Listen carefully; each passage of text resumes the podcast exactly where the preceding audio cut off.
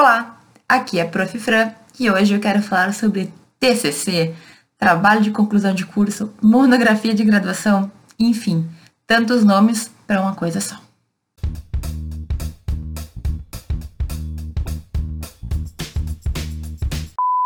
Bom, hoje eu quero dar umas dicas genéricas, umas dicas gerais sobre o TCC ou a monografia de conclusão de curso ou trabalho final de curso. Vou explicar direitinho o que, que ele é, mas eu quero só dizer que, embora seja algo que normalmente a gente vai se preocupar só no final da faculdade, muitos alunos ficam ansiosos justamente por não ter uma noção básica sobre esse trabalho.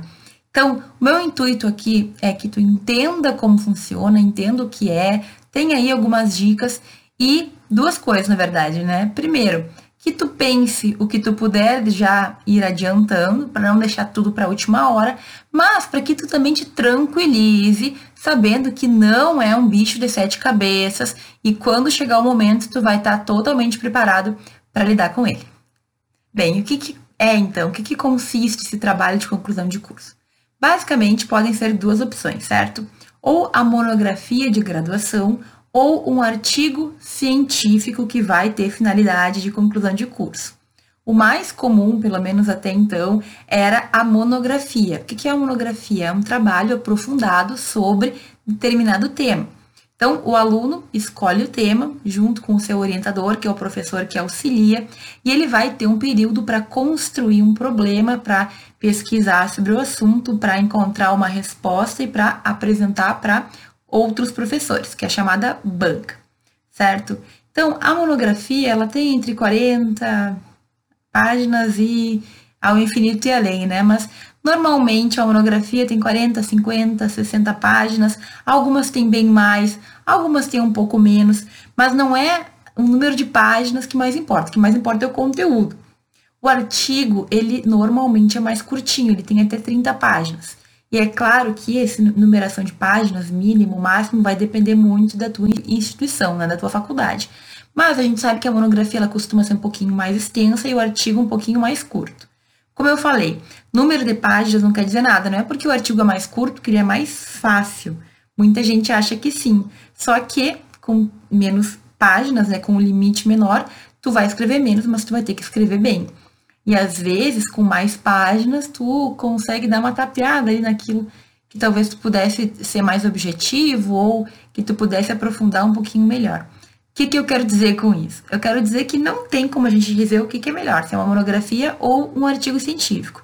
O artigo ele dá a impressão de ser mais simples, no entanto, tu tem que ser mais preciso, tem que conseguir organizar tuas ideias naquele limite pequeno de páginas e, é claro, vai passar pelo crivo dos professores da mesma maneira como a monografia. Como a gente vai saber se é um ou se é outro? Vai depender da tua instituição. Normalmente a monografia era mais utilizada, né? É um trabalho no final da faculdade, que a gente faz no último, nos últimos semestres, então tinha toda uma pompa. O artigo, ele tira um pouco dessa pompa, mas a ideia é que seja utilizado para publicação depois. Então, muitas monografias, por serem extensas, acabavam não sendo divulgadas, publicizadas, enfim, ficavam guardadas nas gavetas da universidade. Hoje em dia, o artigo ele tem a ideia de publicizar o conhecimento, fazer com que ele seja publicado em revistas e coisa, mas a questão é, independente do que seja, o trabalho de conclusão de curso é uma parte, uma fase muito importante na tua faculdade. Basicamente é o trabalho final, em que tu vai coroar lá os teus cinco anos de graduação. Então, ele requer muita atenção e muito cuidado no momento que isso está sendo feito, né? Porque vai dizer mais ou menos, enfim, vai dar uma ideia de que tipo de aluno tu te tornou. E a gente sempre quer ficar com uma boa imagem quando a gente se forma, né? Tá, e como que funciona para a gente fazer esse trabalho? Basicamente, quase em todas as instituições funciona assim. No último ano ou nos últimos semestres ali, a gente vai ter dois períodos. No primeiro período, nesse primeiro semestre, que normalmente é TCC 1 ou monografia 1 ou trabalho 1, enfim, tu vai ter a parte do projeto. O que, que é o projeto? É o projeto de pesquisa é aquilo que tu quer pesquisar. Então, o projeto é mais ou menos um mapa do que vai ser o teu trabalho, a tua monografia ou o teu artigo. Então, ali tu vai ter que colocar um basicamente um, uma, um referencial, né, fazer um levantamento de autores de doutrina sobre o tema. Tu vai ter que fazer a pergunta que tu quer responder. Tu tem que fazer os teus objetivos, tem que fazer um cronograma. Então, o projeto, ele é basicamente um rascunho que vai te guiar, né? Rascunho ficou meio ruim, né? Mas ele é um esboço daquilo que tu vai fazer no outro semestre. A maioria das faculdades funciona assim. Primeiro semestre é o projeto, e no segundo semestre tu vai ter todo esse tempo para sentar, estudar, ler e construir, escrever a tua, o teu trabalho, a tua monografia ou o teu artigo. Muita gente se apavora. Na verdade, tem dois tipos de aluno. Aqueles que acham que é muito tempo e aí acabam muitas vezes se embananando porque deixam tudo para a última hora e acontece muito. E os outros que acham que é pouco tempo e daí ficam enlouquecidos e ansiosos e com medo.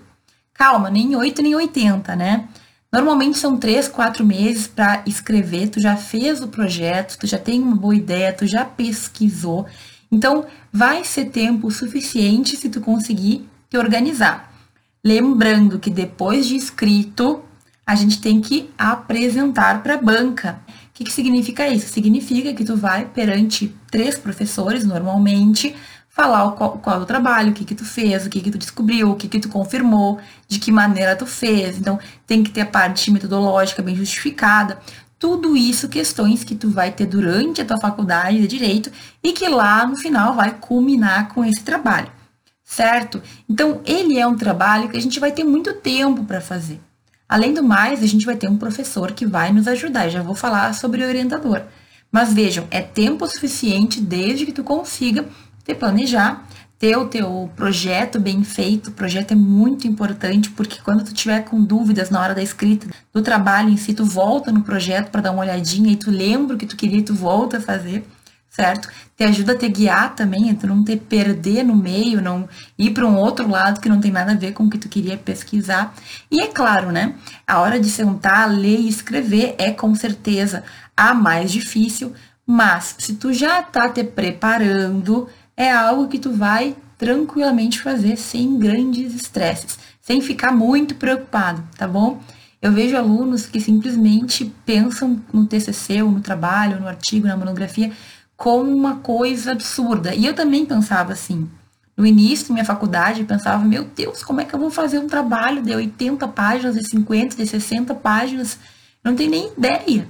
Mas calma, com o tempo, tu vai melhorando, tu vai crescendo, tu vai vendo que não é tão difícil assim.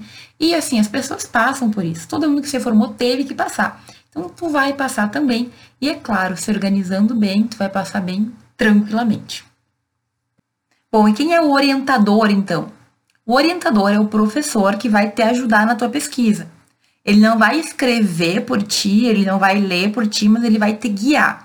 Um bom orientador é aquele orientador que consegue te dizer os caminhos que tu pode tomar. Então, ele lê o teu trabalho, ele te diz o que tá bom, o que não tá bom, o que pode ficar melhor, como melhorar, qual livro pode te ajudar ou para que lado é melhor tu ir, certo? Ele não vai ser alguém que vai ter que reescrever para ti, infelizmente. Às vezes os alunos esperam que isso aconteça, mas ele também não vai passar a mão na tua cabeça. Então, o que é um bom orientador, ao meu ver, na minha percepção? É aquele orientador que é sincero, né? Ele vai te dizer o que tá bom, o que tá ruim, e ele vai te guiar. O bom orientador é aquele que te responde, te ajuda nas dúvidas, mas assim, fica calmo e atento, porque tem alguns alunos, alguns orientandos que ultrapassam limites. Então, tenha uma relação de respeito e sinceridade com o teu orientador. Nada pior, eu já tive vários orientandos e alguns, né, ficavam querendo me enganar, me mentir ou me enrolar a gente percebe, né? Agora, aquelas pessoas que querem fazer bem feito, que têm sinceridade e que te dizem, por exemplo, que não conseguiram fazer tal coisa, bom, aí tu cria uma confiança. E quando a gente sente confiança no aluno, as coisas fluem muito melhor. Veja, como que tu escolhe o orientador, né? Existem algumas instituições que te determinam quem vai te orientar e aí tu não tem escolha. Mas, na maioria delas, tu pode escolher o professor que tu gosta mais ou que tu tenha algum tipo de contato maior. Então, por exemplo, o meu orientador na graduação foi um professor que eu já pesquisava com ele. Na verdade, eu tive dois, eu tive o orientador e o co-orientador. O meu co-orientador era um professor muito próximo, que eu pesquisava com ele, que foi quem me ajudou muito. O meu orientador, que era o oficial, ele me ajudou, mas ele era mais distante. Então, foi uma orientação bem compartilhada entre eles dois, na verdade, porque principalmente o professor que eu tinha mais contato era a quem eu recorria primeiro, né? E assim, tu tem que pensar num professor que goste do tema que tu tem interesse ou que tenha ele interesse em pesquisar, certo? Então tu vai ter que ver se o professor se dispõe a pesquisar o tema e, claro, se ele se dispõe a pesquisar contigo. Então, digamos que tu foi um aluno que incomodou muito aquele professor. Difícil ele te aceitar, né? A não ser que ele seja obrigado, ele não vai querer nada contigo. Então, fica atento. O teu orientador, tu pode ir pensando já durante as aulas, qual professor que tu gosta, com quem tu te dá bem, qual professor tu acha que te ajudaria, certo? O estilo que tu goste e, claro, o tema também, né? Não adianta chamar um professor de tributário para orientar um trabalho de família, a não ser que a tua instituição permita esse tipo de coisa e que o professor se sinta confortável. Mas normalmente cada professor tem a sua área de atuação e aí eles, nós, né, professores, costumamos é, ficar onde a gente se sente mais confortável. Então eu não gostaria de orientar em um trabalho de tributário, mas existem temas que são meio diversos, né, que estão no meio termo. Então, eu já orientei monografias de temas bem abertos e bem amplos, que não se encaixam exatamente em nenhum ramo, e por isso eu me sentia tranquila em orientar. Eram ramos, é, temas diferentes tudo mais. Agora, para escolher o orientador, primeiro, alguém que tu, tu te dê bem, preferencialmente alguém que tu já tenha trabalhado junto, e claro, alguém que saiba ou pelo menos goste do tema que tu quer pesquisar. Sobre o tema de pesquisa, então. É importante que tu escolha um tema que te interesse, ou seja, um tema que tu tenha vontade de entender mais ou de aprofundar o conhecimento, um tema que talvez tu tenha vivenciado na prática. Eu, por exemplo, na minha vez, eu estudei sobre medicamentos fornecidos pelo Estado, porque era um tema que eu via todo dia na Defensoria Pública em que eu estagiei. Então, se for um tema que tu tem prática, que tu tá vendo, ele te instiga mais a fazer o trabalho trabalho de conclusão de curso sempre vai ser um pouquinho difícil, né? A gente vai ter que se esforçar bastante, a gente vai ter que despender muito trabalho. Mas quanto mais tu gostar e entender desse tema, mais fácil vai ser.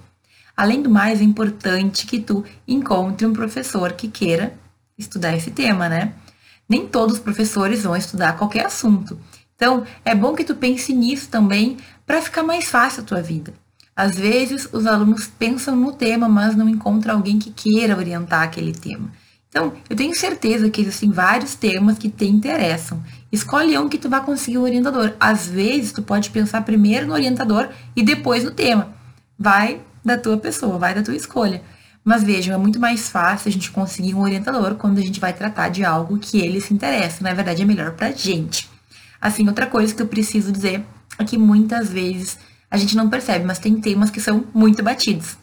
Então, toma cuidado. Se tu for pegar um tema muito batido, como que a gente sabe que é batido ou não? Tu vai pesquisar as monografias, os trabalhos que já foram feitos na tua faculdade e no restante do Brasil também, se quiser. Se for um tema muito batido, é importante que tu pense numa perspectiva diferente. Porque quando o tema é muito comum, não dá nem vontade de ler, né? Nem a banca, nem o teu orientador, parece que as pessoas não se interessam muito. Temas muito inovadores são bons, mas tem que estar atento porque pode ser que tu tenha dificuldade de encontrar material de pesquisa. Então, vai no meio termo, né? Pesquisa coisa, uma coisa que tu goste, pesquisa uma coisa que seja diferente ou que tenha uma perspectiva diferente, mas sempre pensa o que, que vai te trazer mais felicidade e o que vai facilitar mais a tua vida. Ah, tem um tema que eu tenho um sonho de pesquisar, mas não tem material e não tem professor e enfim, bom, quem sabe deixa aí para uma pós-graduação. Deixa para depois, pesquisa agora algo que tu consiga fazer. Às vezes a gente cria também uma ideia de que o trabalho de conclusão de curso tem que ser o melhor da nossa vida. Na verdade, é apenas o primeiro. Tu vai ter várias outras possibilidades no futuro. Então, o importante é que tu faça e faça bem feito, ok? Não é o tema a coisa mais importante do mundo. Tem que ser algo que tu goste e que tu consiga fazer. E aí, com o teu orientador, tu vai aparando ali aquilo que tá certo, aquilo que não tá tão bom, para deixar ele bem redondinho, para quem for avaliar depois entender o que tu queria, quais eram os teus objetivos e também entender a importância do teu trabalho. Preciso reiterar um último ponto que eu já tinha falado, mas é a importância da organização. O que acontece? Muitos alunos têm uma preocupação excessiva com a monografia, mas esquecem que eles têm que se organizar para poder fazer ela da melhor forma possível. Então, eu já tive alunos que se preocupavam e não faziam, alunos que se preocupavam e conseguiam seguir um cronograma, e alunos que não estavam nem aí, muito menos pensavam em se organizar. Eu, quando era orientadora, eu fazia prazos. Então, cada subcapítulo tinha uma data pontual lá para o meu aluno me entregar. Facilitava a vida dele e a minha também, porque assim eu não tinha que ler uma monografia inteira de última hora, ou pelo menos na maioria das vezes, né? Então, tu não precisa que o teu orientador faça isso. Pensa contigo mesmo o tanto que tu tem que fazer, divida em pequenas partes e coloque prazos para que tu cumpra. Tu vai entregando aos poucos para o teu orientador, ele vai lendo, vai te retornando e assim o teu trabalho flui mais tranquilamente. A organização é essencial. Mas, como eu falei, tem pessoas que não estão dando muita bola, não se importam muito com o seu trabalho final de conclusão, né? Eu tive uma aluna, por exemplo, que chegou para mim faltando praticamente duas semanas para o final do semestre e pediu para que eu orientasse ela porque ela realmente precisava terminar e queria se livrar logo e disse que em duas semanas ela faria o trabalho. Impossível, né, gente? Até poderia fazer, mas em que condições? Então, não, não faz assim. Valoriza o teu trabalho, é um trabalho importante, é a finalização da tua faculdade, é importante que tu dê uma atenção para ele, certo? Te organiza, faz um bom projeto, prevê as datas, vai fazendo aos pouquinhos, não precisa enlouquecer demais, até porque a gente sabe que tanta gente fez, né? É possível ser feito. Só que a maneira como tu vai escolher fazer cabe a ti. Organizadamente e com tranquilidade, ou de qualquer jeito, na correria e no estresse que esse tipo de comportamento pode causar. Bom, gente, nesse vídeo eu tratei de alguns pontos genéricos, como eu falei, coisas gerais que tu tem que ter em mente para quando tu for fazer tua monografia ou teu artigo, enfim, teu trabalho de conclusão de curso. Tem muita coisa que dá para ser falada sobre isso, né? Com certeza a gente vai falar nos próximos vídeos aí do canal. Agora, se alguma dúvida tem pontual, que tu queira que eu te responda, pode deixar aqui embaixo, ou então algum comentário, alguma coisa que tu queira que eu saiba, ou que eu possa te ajudar. Fica à vontade, eu sempre respondo todos os comentários. E eu queria te agradecer por ter visto esse vídeo até aqui. Ademais, se tem algum amigo teu, algum colega que pode fazer bom uso dessa informação, envie esse vídeo para ele, porque aqui o nosso objetivo é compartilhar conhecimento. Tá bom? Obrigada por ter visto esse vídeo e a gente se vê no próximo.